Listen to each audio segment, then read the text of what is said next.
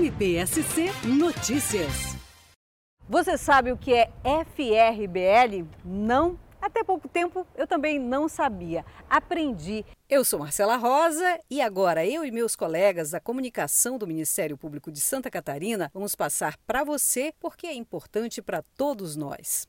O FRBL é o Fundo de Reconstituição de Bens Lesados. Funciona assim.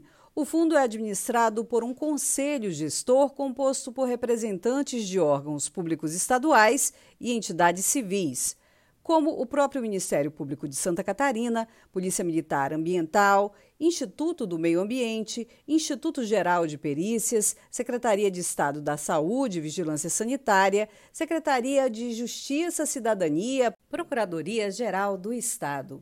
E ainda entidades civis renováveis a cada dois anos, Atualmente compõe o FRBL, Bairro da Juventude dos Padres Rogacionistas, Observatório Social de Brusque, Creche Vinde a Minhas Criancinhas e Associação Floripa Manhã. O FRBL é presidido pelo Ministério Público de Santa Catarina. São recursos arrecadados em condenações, multas e acordos judiciais e extrajudiciais por danos causados à coletividade, em áreas como meio ambiente, consumidor e patrimônio histórico. Esse dinheiro financia projetos que atendem aos interesses da sociedade. O objetivo principal do FRBL é custear projetos que previnam ou recuperem danos sofridos pela coletividade. Mas como ele, o FRBL está sendo usado agora? A repórter Maria Clara Lima explica pra gente. Marcela, eu estou dentro de um dos 100 carros que serão entregues este ano para os conselhos tutelares dos municípios catarinenses. Cada um dos carros zero quilômetro faz parte de um dos kits. Cada kit é composto por cinco computadores, uma impressora, um bebedouro, um refrigerador, uma cadeira para o transporte de criança em automóvel e um smartphone. Agora, quem conta como é feita a seleção dos conselhos tutelares que recebe a doação dos kits é o repórter João Cassol. Oi, Maria!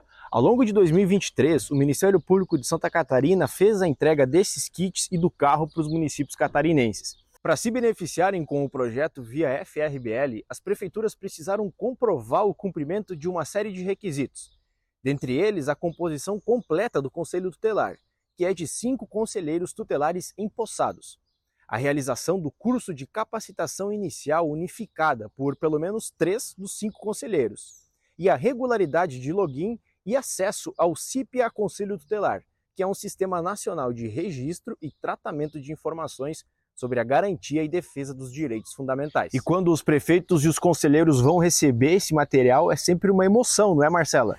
Muita emoção, João, especialmente para os representantes dos municípios, como o prefeito de Riqueza, Renaldo Miller. Para nós é um momento especial. Significa a importância que tem com o nosso conselho com o tratamento da criança e do adolescente. Embora que somos um município pequeno, pequeno de 4.800 habitantes, mas os problemas também existem no município pequeno, como nos grandes. A prefeita de Campo Alegre, Alice Groskopf, fala sobre a alegria de receber os kits. Então eu estou emocionada e isso a gente sabe que é fundamental a gente trabalhar como, como uma parte política, né, público hoje, valorizando isso que hoje o Ministério Público traz para nós em todos os nossos municípios. Muito obrigada, só gratidão. É o paraíso da Serra e estaremos levando um carro que realmente vai fazer a diferença para nós no nosso município. O correspondente Ricardo Portelinha conta mais sobre a entrega. E este carro chegou em boa hora aqui em Campo Alegre. Ele já está sendo usado pelos conselheiros tutelares para atendimento de ocorrências, garantindo assim o direito das crianças e adolescentes. Além do automóvel, o Conselho Tutelar de Campo Alegre recebeu celular, computadores, entre outros equipamentos para fortalecer o trabalho da equipe. A entrega destes veículos tem sempre emoção também dos membros do Ministério Público. Vamos ouvir agora o promotor de justiça João de Carvalho Botega. Grande alegria estar aqui hoje, um momento de muita emoção mesmo, com um investimento de mais de 14 milhões de reais, que é o maior investimento da história do fundo. E arrisco dizer que é o maior investimento da história do Brasil em conselhos tutelares no único momento.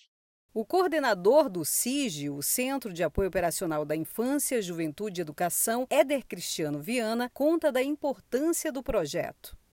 Esse projeto foi bem importante porque ele faz chegar nos municípios, grandes ou pequenos, que se habilitaram, equipamentos para possibilitar o atendimento do Conselho Tutelar. E o atendimento do Conselho Tutelar ele é feito às pessoas mais vulneráveis, às pessoas mais pobres, aquelas pessoas que normalmente já estão em situação de vulnerabilidade social e econômica e que às vezes experimentam outros tipos de violência.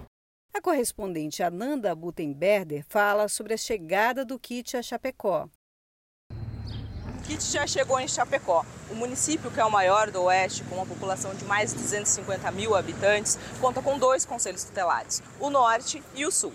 O beneficiado dessa vez foi o Conselho Tutelar Norte, que abrange 13 bairros e 24 comunidades do interior. Em 2022, os conselheiros realizaram mais de 2.100 atendimentos. E esse número deve crescer em 2023, pois até setembro já foram realizados 1.900 atendimentos. A equipe já nos relatou aqui que o item mais esperado do kit era realmente o carro, porque o veículo utilizado anteriormente já está bem desgastado devido ao alto número de atendimentos realizado pelo Conselho. E agora vamos ver lá em Botuverá, onde está o correspondente Almeri Cezino, como os recursos do FRBL estão sendo utilizados. Aqui na cidade de Botuverá, os conselheiros tutelares já começaram a circular com o novo veículo. O município tem 5.322 habitantes divididos em 26 comunidades. O Conselho Tutelar faz, em média, 95 atendimentos por mês. O novo veículo facilita e muito a vida dos conselheiros tutelares, dá mais agilidade e conforto para atender em locais, principalmente na zona rural, onde as estradas são de difícil acesso. Já os computadores recebidos e também a impressora facilitam o atendimento aqui na sede do Conselho Tutelar de Botuverá. Isso mostra, Marcela, que o carro e esses equipamentos são fundamentais para dinamizar o atendimento dos conselhos tutelares. Por isso é tão importante saber onde os recursos do FRBL estão sendo aplicados. O Procurador-Geral de Justiça, Fábio de Souza Trajano, explica um pouco para a gente. Quando nós entregamos vários equipamentos para o Conselho Tutelar, nós estamos entregando equipamentos para melhorar a qualidade de vida das nossas crianças, dos nossos adolescentes. Né? Nós temos uma média de 150 crianças por dia que saem dos bancos escolares e são resgatadas. E boa parte delas em razão de um trabalho do Conselho Tutelar. Então, um veículo vai propiciar muito mais condições para que nós possamos atingir e impactar mais crianças. Um bebedouro não significa apenas um bebedouro. Um bebedouro significa mais privacidade. No mesmo ambiente em que a criança, em que o pai será atendido, vai ter a, a possibilidade né, de tomar água então não vai compartilhar aquela situação com outras pessoas. Uma cadeirinha para propiciar segurança para nossas crianças.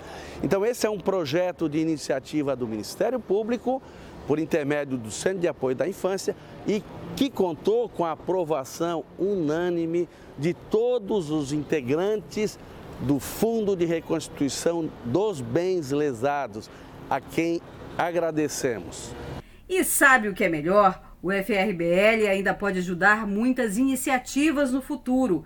A ideia é que outros projetos sociais também possam receber recursos do fundo. É o dinheiro dos acordos de quem de alguma forma prejudicou a sociedade, retornando por meio do FRBL para ajudar quem realmente precisa.